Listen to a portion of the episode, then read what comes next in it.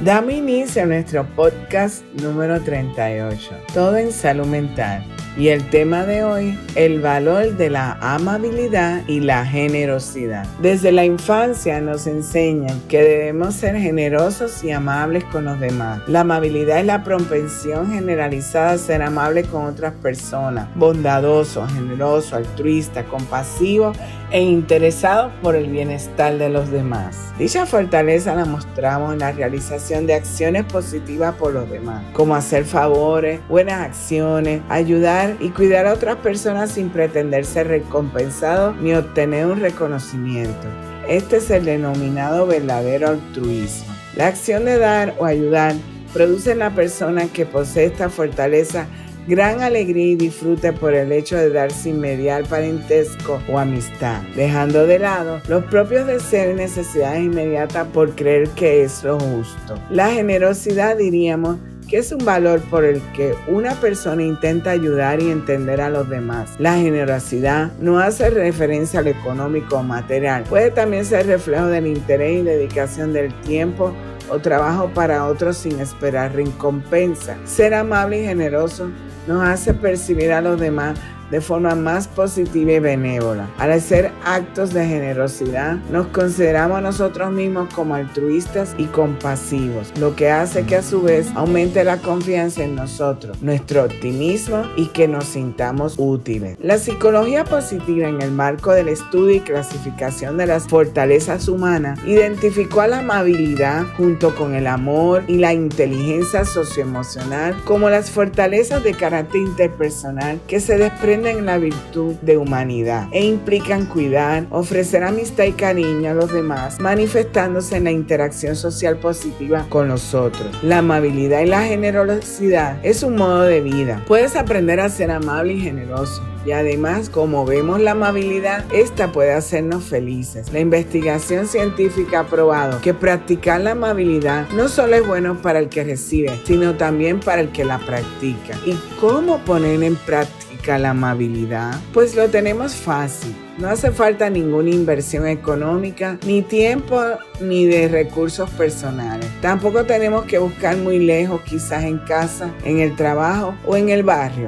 Podemos hacer alguna acción. Elige un día de la semana, por ejemplo, un martes, y haz un gran acto amable o entre tres y cinco pequeñitos. Tiene que ser algo nuevo y especial porque ya de por sí seguro que haces actos de amabilidad durante el día a día. Martin Seligman, en el 2004, psicólogo norteamericano y fundador de la psicología positiva, expresa acerca de la naturaleza de la amabilidad que es moralmente valorada por la bondad que encierra. Nos eleva al observar actos de altruismo o por contagiarse de la bondad de otros. Tiene como sus opuestos al egoísmo y mezquindad, los cuales son desestimados porque no procuran felicidad. Las comparaciones de amabilidad y bondad son fáciles de identificar y los rituales sociales para cultivarla incluyen a la familia, escuela, servicios comunitarios y otras instituciones. La generosidad es la cualidad de ser amable y comprensivo con los demás que incluye dar a los otros cosas que tienen valor. A menudo, esta cualidad se entiende como un acto de abnegación, sin embargo la generosidad en sí misma es un acto de propio interés. ¿Cómo podemos practicar la generosidad con inteligencia? Stephen H. Post demuestra en un estudio que las emociones y comportamientos altruistas se asocian a un mayor bienestar salud y longevidad. En este sentido, practicar la generosidad es un principio de salud mental y podría ser la clave de una vida feliz y saludable. Podríamos decir entonces que egoístamente hablando, nos interesa ser generosos con los demás por nuestro propio bien. Muchos otros estudios han puesto de relieve los beneficios de la generosidad, poniendo de relieve que esta ayuda a reducir el estrés, a tener mejor salud física, a mejorar el propio sentido de la vida, a la depresión o aumentar la vida útil. Pero una vida más larga, menos estresante y más significativa no es suficiente para inspirar la práctica de la generosidad. En este sentido, otro de sus grandes beneficios y que es uno de los factores que más impulsa a las personas a ser generosas es que la generosidad promueve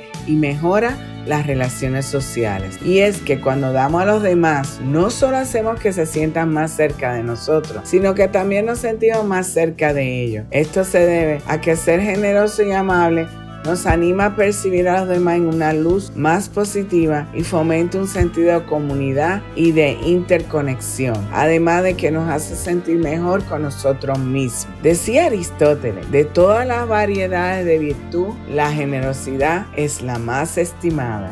Se recomiendan cuatro ideas para que puedas practicar la generosidad cada día. Introduce estas ideas como hábitos y poco a poco empezarás a realizarlos de manera inconsciente. Primero, Dale algo a otro que sea importante para él. La generosidad es más eficaz cuando lo que ofrece es importante para el otro. Piensa en lo que la otra persona quiera o necesita, lo cual no siempre tiene que ser algo material. Dedicarle tu tiempo a otro puede ser en sí mismo un acto de generosidad que puede ayudar mucho a otra persona. 2. Acepta el reconocimiento. La generosidad es una calle de dos vías y es importante dejar que el otro exprese. En este sentido, un estudio ha demostrado que la emoción producida por la gratitud ayuda a construir relaciones de gran calidad entre una persona agradecida y la persona que ha sido objeto de un acto generoso. 3. Acepta la generosidad de otros. También es importante dejar que los demás hagan las cosas por ti. ¿Por qué le vamos a robar a otros la alegría de dar? Esto es en sí mismo otro acto de generosidad, aunque muchas veces puede hacernos sentir algo incómodo. Y es que la generosidad es muy a menudo un acto de amor y aunque parezca contradictorio, muchas personas responden negativamente al hecho de ser amadas. 4. Mostrar aprecio. La gratitud es importante. Aunque mostrar aprecio por la generosidad recibida nos puede hacer sentir incómodo, es importante ser agradecido y evitar frases como esto es demasiado, no tenías que haberte molestado, etc. Un simple gracias es lo mínimo. Practicar la generosidad nos hace ser mejores personas. La generosidad es realmente el regalo que sigue dando día a día. Cada día la vida nos presenta cientos de oportunidades de ser generosos, haciendo de la generosidad una forma de vida, podremos no solo contribuir a un mundo más feliz, sino también sentirnos mejor con nosotros mismos y de crear un entorno en el que todos seamos más felices. Y recuerda que para mantener el equilibrio en la vida necesitamos de salud mental. Síguenos en las redes sociales Facebook e Instagram como Instituto Nina y accede a nuestra página web www.institutonina.com. Recuerda suscribirte en nuestro podcast en Spotify y en YouTube. Presiona la campana para los avisos en YouTube y semanalmente podrás disfrutar de nuestro podcast.